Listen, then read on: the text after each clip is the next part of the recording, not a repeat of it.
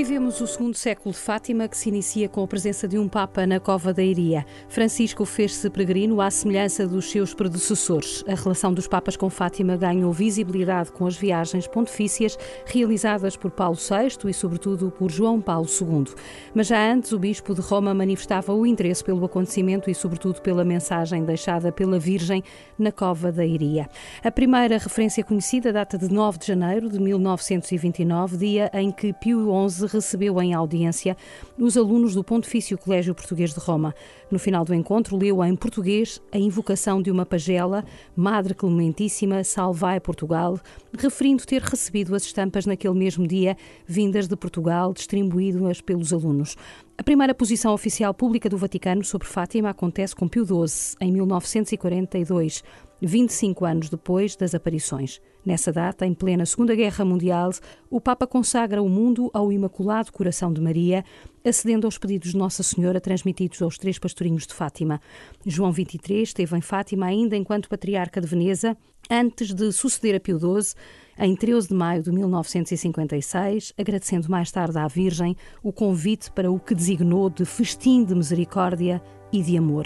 O primeiro Papa a visitar Fátima foi Paulo VI, em 13 de maio de 1967, para assinalar os 50 anos das aparições de Fátima e, simultaneamente, o 25º aniversário da consagração do mundo ao Imaculado Coração de Maria.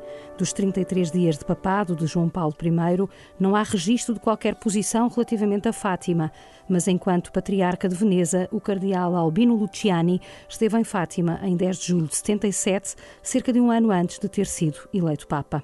É com João Paulo II, em 1981, que se desenvolvem e intensificam as relações de proximidade com Fátima. Regressou em 1991 e depois em 2000, já com a saúde muito debilitada. Quando Bento XVI visitou o Santuário de Fátima, a 12 de maio de 2010, para assinalar o décimo aniversário da beatificação de Francisco e Jacinta Marto, o recinto não lhe era de todo desconhecido e muito, muito menos o conteúdo da mensagem de Fátima. Já tinha estado na Cova da Iria como cardeal Joseph Ratzinger a presidir às celebrações de 13 de outubro de 96, mas a sua ligação é anterior como prefeito da Congregação para a Doutrina da Fé. Tinha estudado as aparições e a mensagem de Nossa Senhora. Ora, Miguel, bom dia. Estamos perante um círculo virtuoso, não é? Fátima deve a sua projeção às visitas papais, mas se a mensagem não fosse importante para o mundo, os papas não lhe teriam dado crédito nem teriam cá vindo.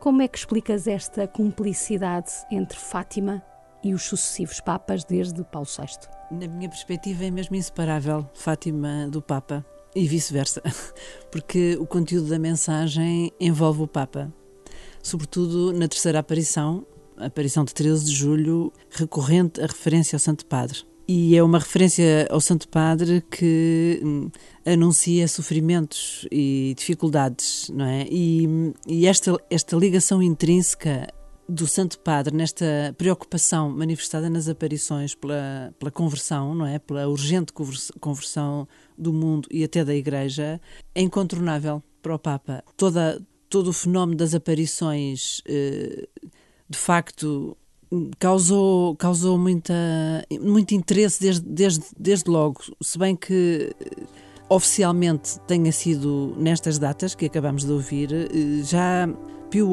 XI, por exemplo, tinha enviado o núncio apostólico para ver o que é que se passava e o testemunho que ele recolheu do núncio apostólico, quando lá enviou esse núncio, foi um, em 1926, portanto, nove anos depois das aparições, ele veio mesmo perturbado, diz que era tudo feio, tudo difícil, mas a, a, a fé com que se vivia aquele, aquele, aqueles momentos de oração era impressionou-o muito.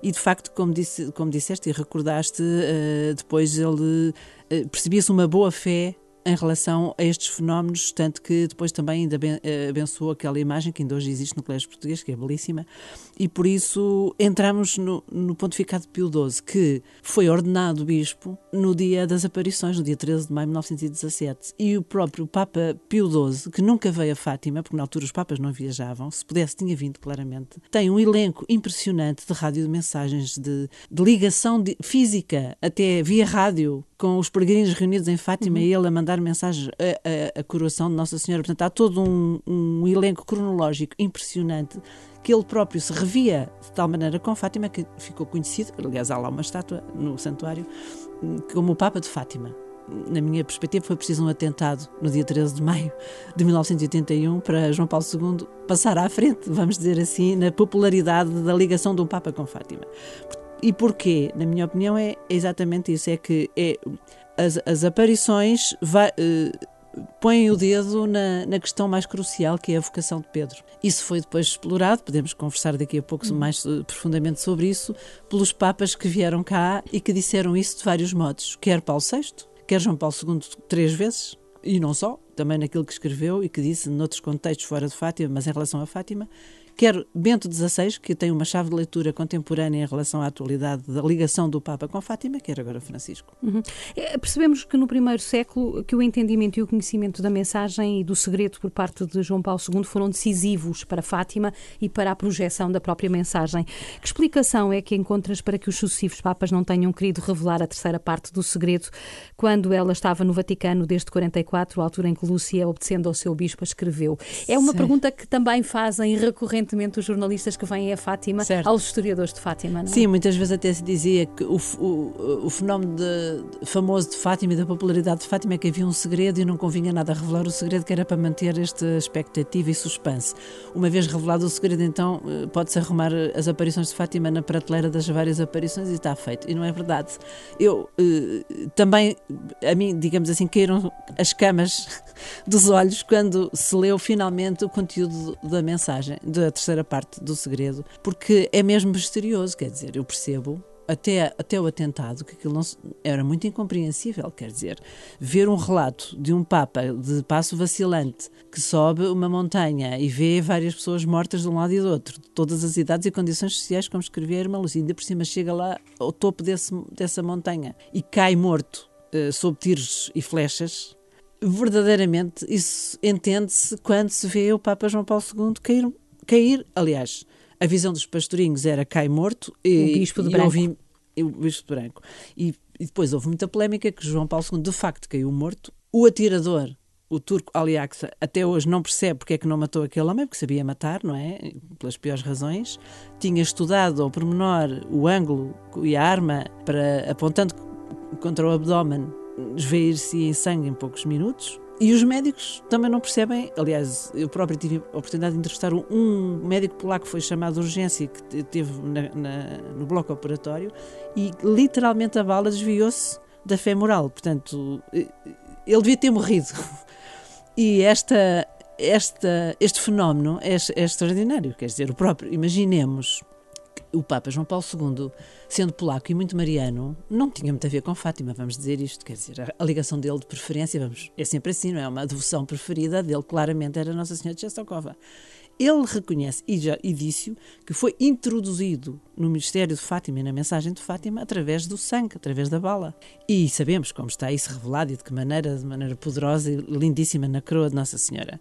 Mas a primeira reação que ele teve ao acordar Aliás, já tinham escrito mesmo a declaração, o, o óbito do Papa, já, já estavam preparados a Secretaria de Estado para anunciar que o Papa tinha morrido. E quando ele acorda na manhã seguinte e o secretário lhe lembra a coincidência da data, ele pediu imediatamente o dossiê e nesse dossiê já vinha matéria suficiente para perceber que o Papa está, estava envolvido e de que maneira na mensagem, porque se fizerem o que eu vos digo, na mensagem do segredo, segundo o relato da irmã Lúcia, uhum. o mundo converter-se-á. Se não, Muitas nações serão aniquiladas, ele vinha da Polónia, do, do mundo do leste, os bons serão os martirizados, o Santo Padre terá muito que sofrer. Isto era a história dele. E ainda a metáfora antes, continua. E a exato, metáfora mas ainda continua, antes de ter é? lido a terceira parte do segredo, Sim. de repente vem naquele dossiê também o tal do envelope, e quando ele lê o conteúdo, ele revê-se ali. E mesmo assim tem dúvidas depois queria, quis perguntar isso à irmã Lúcia, nós sabemos depois de todo esse processo, mas isso é, eu percebo, depois de revelado o conteúdo da terceira parte do segredo, porque é que houve esta hesitação, porque realmente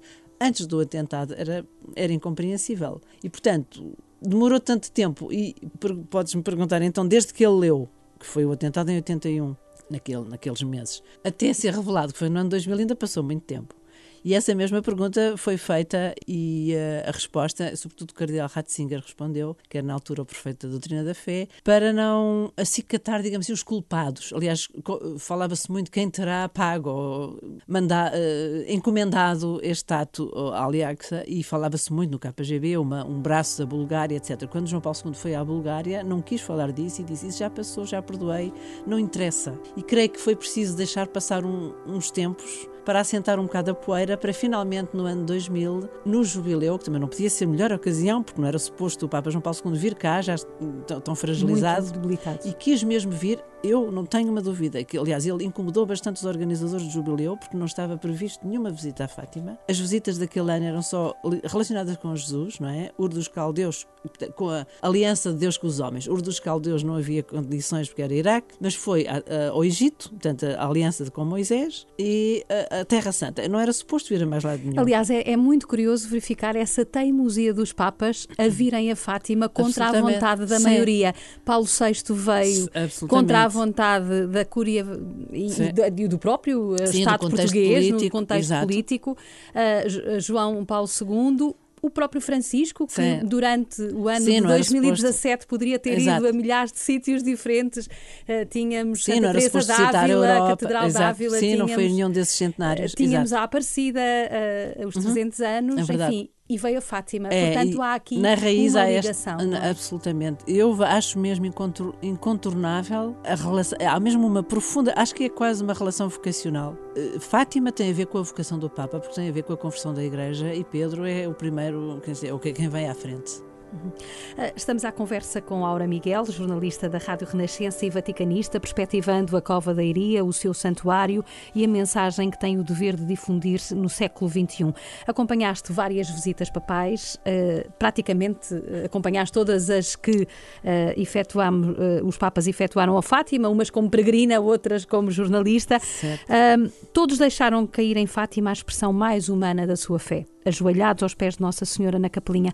O que é que este lugar tem tão especial para os sucessivos bispos de Roma? Nós já falámos aqui uhum. sobre esta ligação quase vocacional, para utilizar a tua expressão, uh, da ligação dos Papas a Fátima, mas há mais qualquer coisa? Sim, para mim, digamos assim, consolidei esta minha interpretação, vamos dizer assim, de que é, tem mesmo a ver com a vocação do Papa, porque Agora, para o centenário, eu li de novo tudo como se não conhecesse Fátima. Fiz um esforço de limpar eh, o que já havia e comecei desde o princípio tudo o que os, os, Papas disseram sobre Fátima. E descobri esta coisa, que a nossa tendência é sempre olhar, eh, talvez seja um defeito jornalístico, que é as coisas que são mais jornalísticas, a paz no mundo, que tem tudo a ver, claro.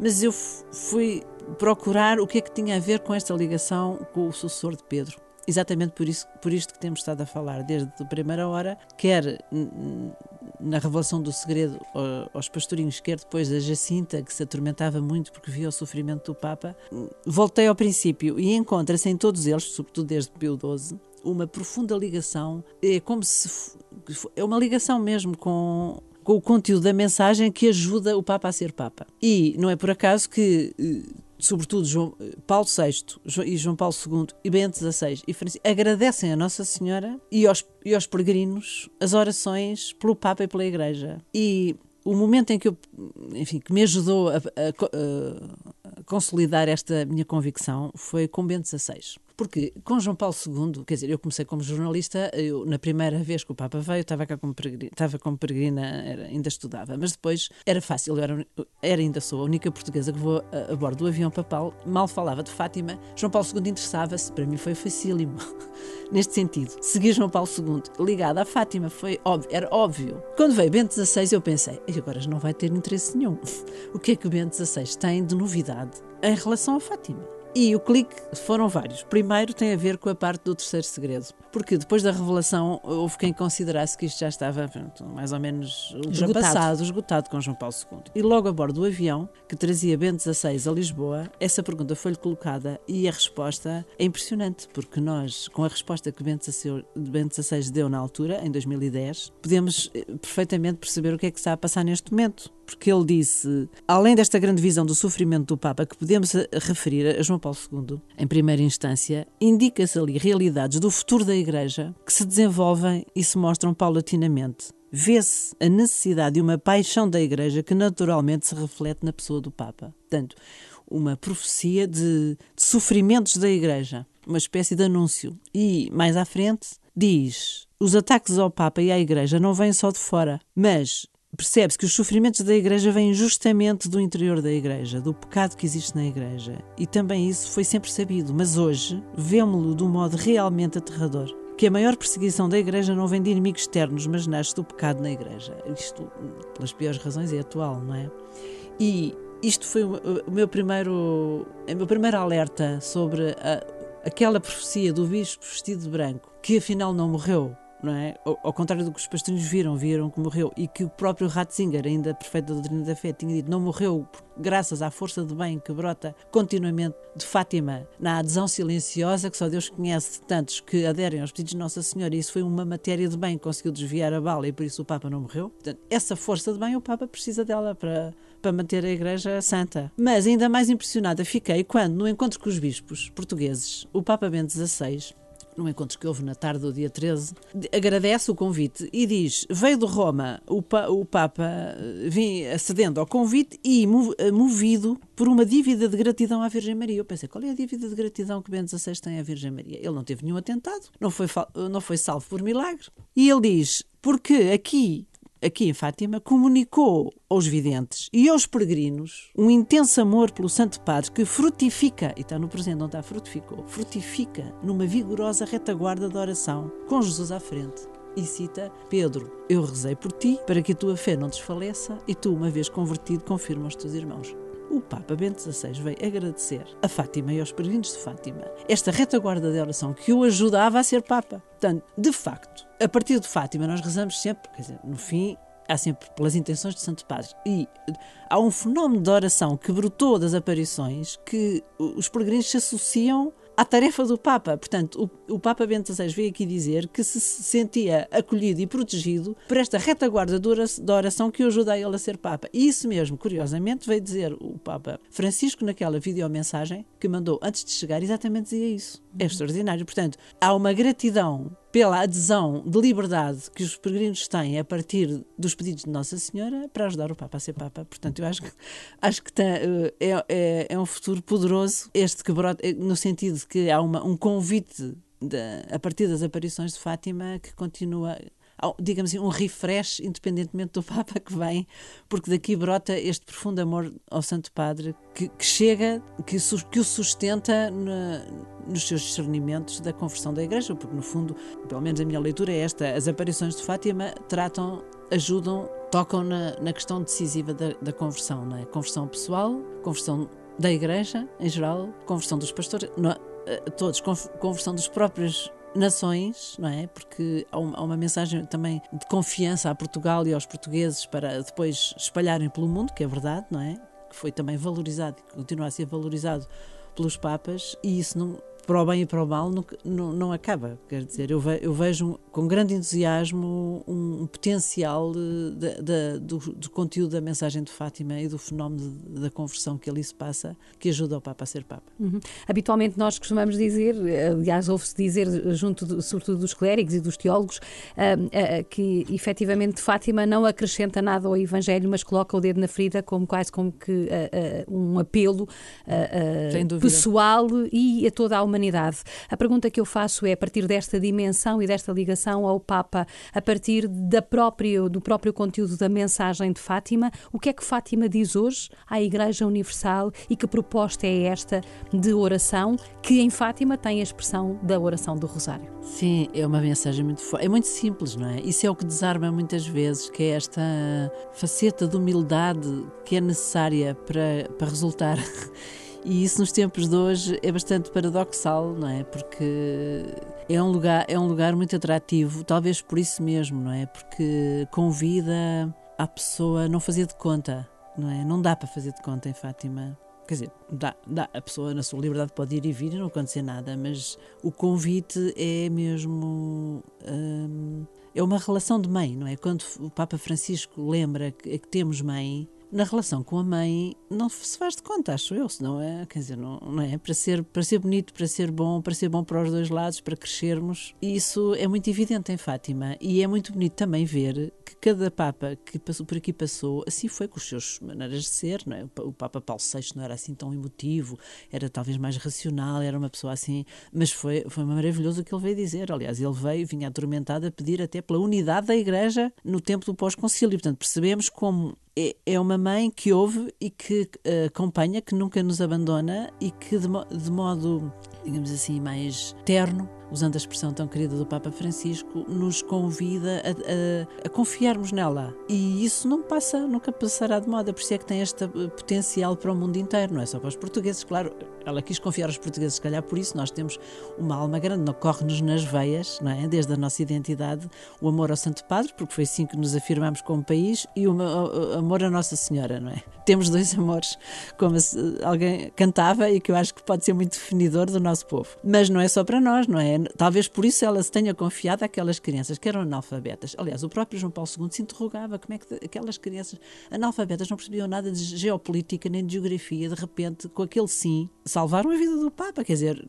não foram elas, foram tão humildes que não se envaideceram de maneira nenhuma, nem sequer alcançavam a, o potencial da mensagem que Nossa Senhora lhes confiou, mas que isso serve para o mundo inteiro. E, e o Papa é um homem como outro qualquer que também tem as suas angústias, não é? Que, tem, que é chamado. Por isso é que eu acho que o, o essencial da, da, da, mensagem de Fátima tem a ver com a vocação de cada um. Desde as pessoas mais anónimas, que são discretas e não, não sabemos as profissões delas, se calhar, ou desempregados, ou não interessa, ou doentes, ou ativos, ou reformados, ou jovens, até o Papa. Tem a ver com a vocação de cada um. Por isso, com os, com os que têm responsabilidades a nível mundial, etc. Por isso, esta riqueza que brota de Fátima continuamente. Aliás, tem-se visto com os cardeais que o santuário normalmente convida dos, dos, todos os continentes e que nos lembram para o essencial. Por exemplo, impressionou-me aquele de Hiroshima que dizia que num tempo de arrogância, não é, em que as pessoas são muito violentas, o, o Fátima mostra-nos esta docilidade à graça que é o mais fundamental para uma vida de santidade. E, e isso é o que se percebe do essencial de Fátima e que, se for vivido seriamente, tem consequências de bem incríveis, ao ponto de desviar a bala que era suposto matar o Papa, ao ponto de construir a paz em vez da guerra, ao ponto de a pessoa mudar de vida e converter-se, muitas vezes na, no silêncio e na descrição que não vem nas primeiras páginas dos jornais. Portanto, há dali um potencial de graça que, em última análise, ajuda a Igreja a santificar-se. E por isso é que eu acho que os, os Papas estão atentos e gratos a este fenómeno, que claro que se manifesta assim, com esta expressão em Fátima, mas que felizmente, graças a Deus, há muitas outras expressões pelo mundo fora, outros santuários, outros contextos, que também ajudam a esta força de bem que brota de Fátima. Lembro-me também, uma vez mais, Bento XVI, no, no final da homilia do 13 de maio de, mil, de 2010. 2010, dizia isso mesmo, que engane-se quem pense que já está concluído o, o, conteúdo desta mensagem, porque o mal haverá sempre. É infelizmente ao homem é, e à humanidade, E as é? consequências é? do mal que praticamos nós não conseguimos detê-las. E por isso Deus procura sempre justos, como é aquela imagem maravilhosa de Abraão que insistia, pedia a Deus para não castigar a cidade, que Deus já estava a perder a paciência, e que ele dizia: Não, não, porque ali há 30 justos, pois é aquele, não, não sei quantos. Começa naquele diálogo com Deus e ele está desejando de encontrar onde é que eles estão que não os vejo, e de facto há justos que trabalham para o reino de Deus podem ser as pessoas, até inclusivamente analfabetas como as crianças, podem ser, é, desde, a condição é ser humilde, humilde, não é? Humilde para remeter para Deus, que é quem faz o Senhor da História, é Ele o Senhor da História, mas uh, esta disponibilidade de dizer sim aos pedidos que Nossa Senhora deixa em Fátima, lembrava o Papa Bento XVI, está ao nível dos justos que Deus precisa para o ajudar a salvar a cidade. E isso é fascinante, quer dizer, qualquer um de nós é convidado em Fátima a aderir a esta disponibilidade de coração para ajudar a Deus a salvar a cidade. Portanto, há toda uma reserva de bem que brota continuamente de Fátima, mas que depende da liberdade de cada um. E isso, no fundo, é a aventura do Evangelho, exatamente. Que uma pessoa pode ler o Evangelho só com, sem, sem se deixar tocar, fechada à chave por dentro, como diz o Papa Francisco, ou então deixar-se abrir. E isso trará um bem de certeza para o mundo e o universo. Por isso eu acho que é absolutamente fascinante, por um lado, do ponto de vista pessoal, e também como jornalista, porque seguindo já o terceiro Papa, que são com personalidades radicalmente diferentes uns dos outros, uh, há este fio condutor, este ponto comum que tem a ver com, com, o Evangelho, não é? Com, a, com, a convite à, à, conversão e que em Fátima, de uma maneira muito bonita, uh, se alarga ao mundo inteiro, a começar pelo próprio sucessor de Pedro. Esta é a chave da, a chave da a misericórdia, é a chave de leitura uh, da mensagem para o século XXI e que encaixa perfeitamente Sim. nesta proposta de ecologia integral que o Papa Francisco tanto, tanto lançou na Laudato Si e que continua continuamente a lançar. Uh, tem a ver com a pessoa toda. Tem a é? ver com a pessoa. Hum. Sim, sem dúvida, a graça, a graça e a misericórdia, também desde a primeira hora, uma das visões justamente da, irmã Lúcia, já mais tarde, eh, era evidente, não é? Que brota deste fenómeno de amor, não é? Que ajuda a elevar o mundo e a combater o mal, não é? A ajudar a Igreja a converter-se. Esta, a graça e a misericórdia brotam continuamente. Nas aparições de hum, Jesus a Santa Faustina Kowalska, ele dizia: Eu tenho tanto amor para dar, mas ninguém me o pede. E eu acho que isto, Nossa Senhora veio uh, tipo. Hello! o meu filho tem muita graça e misericórdia para dar, mas é preciso pedir-lhe. E este impulso de liberdade, que isto é, joga-se. É, nós temos um papel a cumprir. Se não fizermos, ninguém se pode substituir. E, esse, e isso somos nós todos, e o Papa incluído também é um homem como nós, o Papa Francisco, aliás, diz imenso, muito pecador, por isso pede sempre para rezar, é exatamente por isso. Quer dizer, todos precisamos de graça e de misericórdia e por isso, Fátima, ainda que houvesse dúvidas, ainda mais esta, uma das razões pelas quais é atual e permanecerá sempre atual, na minha perspectiva. Muito obrigada.